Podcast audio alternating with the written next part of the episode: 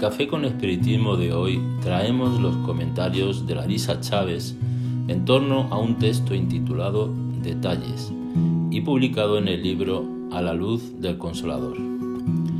Como ha ocurrido en otras oportunidades, aquí también encontraremos a Ivone do Amaral Pereira resolviendo dudas de amigos e interesados en el estudio del espiritismo. En el caso que veremos hoy, las dudas vinieron de un joven de 16 años dedicado al estudio de la literatura espírita. Entre las cuestiones compartidas y respondidas por la autora del texto, escogemos tan solo una de ellas. Recomendamos la lectura del texto completo para el conocimiento de las demás cuestiones. Pasemos por tanto a una de las cuestiones que suscitó el texto.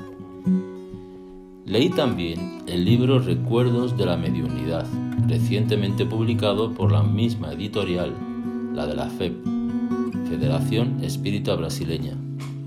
En el capítulo 6, intitulado Testimonio, se esclarece que el espíritu del suicida Guillerme se podría manifestar por un legítimo fenómeno de incorporación a través de un medium, si hubiese condiciones para el fenómeno.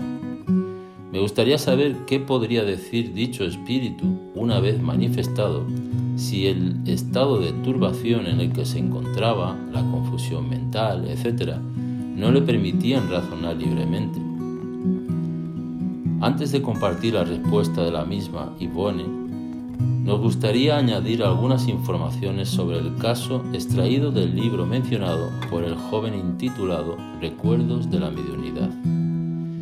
Fue la propia Ivone quien relató el caso del suicida Guillerme, que consta en la obra con gran detalle.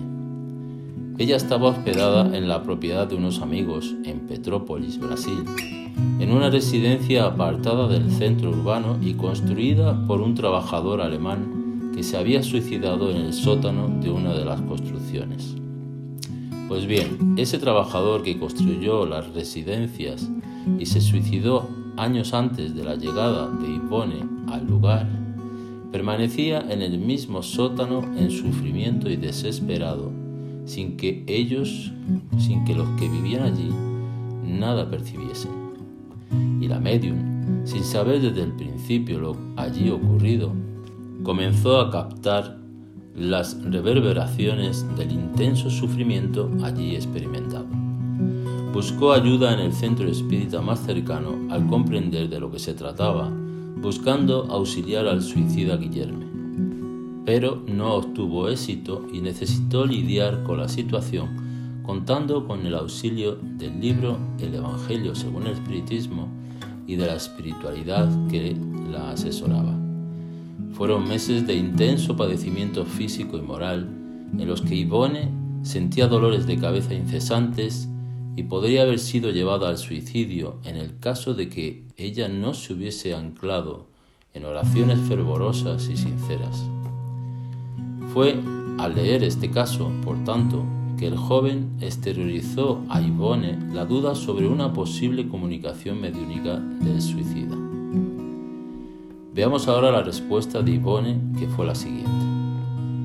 Jamás un ser dotado de conciencia esencia divina que produce individualidad, estará totalmente inconsciente en espíritu. El recién desencarnado, por tanto, no estará anulado, a pesar de la crisis que lo acomete a través de las perturbaciones inherentes al proceso de desunión de los lazos magnéticos que lo sujetan al cuerpo físico, incluso en los casos de suicidio. El suicida Guillermo que ilustra el capítulo 6 del libro Recuerdos de la Mediunidad, se encontraba en realidad en un estado de confusión pronunciada, de turbación, pero no propiamente dicho anulado, una vez pasado lo que fuera la primera fase después de la tragedia durante la que existe un estado traumático por el que pasa el paciente como si se tratase de un colapso. Si se comunicase mediúnicamente por la incorporación, transmitiría su estado mental, cualquiera que éste fuese y por más confuso que permaneciese. La palabra no es más que una vibración del pensamiento. Un medium bien dirigido por los orientadores espirituales y por un director encarnado competente absorbe todas las impresiones del espíritu comunicante y las transmite de forma fluida, principalmente los medios calificados como positivos. Una vez interconectadas las vibraciones de las dos mentes, por la acción magnética propia del perespíritu al servicio de la mediunidad, la comunicación será establecida y el medium podrá traducir el estado real de la mente comunicante.